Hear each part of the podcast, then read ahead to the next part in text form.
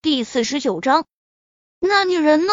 才和他认识了几个月而已，他实在想不通，他到底是哪里吸引了眼高于顶的宁少臣？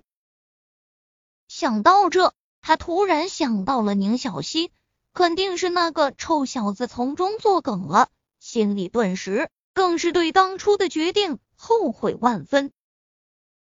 眼角的余光。看到宁少臣朝着他走过来，他深吸了口气，掩去眼里复杂的情愫，抬头看着他。少臣应该没事吧？宁少臣闻言，走向高文身边，坐了下来，揉了揉高文的头，应该不会有事，你不用担心，酒店的人应该会送他回去。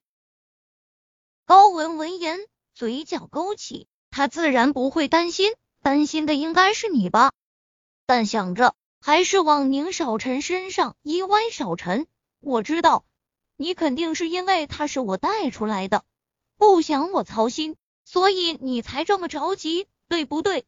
他温柔的寻着，心里的恨意却无限的放大。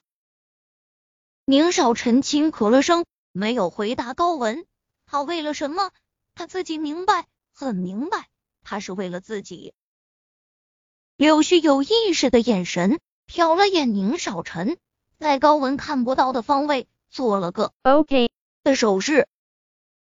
这个岛呈椭圆形，是远近闻名的大岛，最近几年才开发的，离市区比较远。然后这个岛上居住的人并不多，基本都是一些来此旅游的一般的出租车。为了安全，很少会往这边跑。更别说夜黑路长，她一个女的，说实话，确实不是很安全。船停靠码头时，张叔迎了上来，对着高文做了个请的手势：“高小姐，请上车。”高文拧眉看向宁少臣，他们来时是柳絮开的车，这回去却让张叔送。柳絮晚上喝酒了，所以我让张叔过来送你。宁少臣将车门开启后，对高文说道：“回去早点睡。”高文心里一阵悲凉，这男人变心起来还真是可怕呀。不过从这到岛上，最快也要一个多小时，就算他赶过去，那女人有没有命还不一定呢。想到这，面上不动声色的对着宁少臣笑了笑，钻进了车里。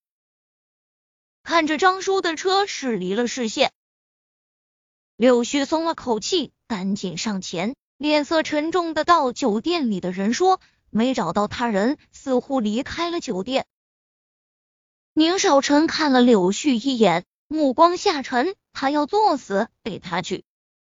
大晚上的遇到这种情况，不在酒店待着，还跑出去。说完上车，吩咐柳絮上车回宁宅。不是说我喝酒了？柳絮调侃他。宁少臣对高文因为没有爱情，所以这几年和他除了必要的在一起外，他都是尽可能回避。这一点，柳絮比谁都清楚。宁少臣白了他一眼，打开车门，钻入副驾驶室。车座上残留的淡淡清香，让他胸口一阵发闷。真回宁宅，柳絮发动车，转头看着宁少臣：“你说呢？”柳絮不说话，心里却笃定这男人会改变主意，所以故意放慢了回程的车速。果然，才一会儿，宁少臣轻咳了一声：“去岛上，他出什么事了？小希娜不好交代。”柳絮撇了撇嘴：“小希娜。”不好交代，嗯，是这理由不错。他倒是看看这男人嘴硬到什么时候。沈贝依看着面前茂密的树林，树林旁边有个木桩，木桩上陈旧的木板上，上面用黑笔写着“渡轮”，下面是个往里走的箭头。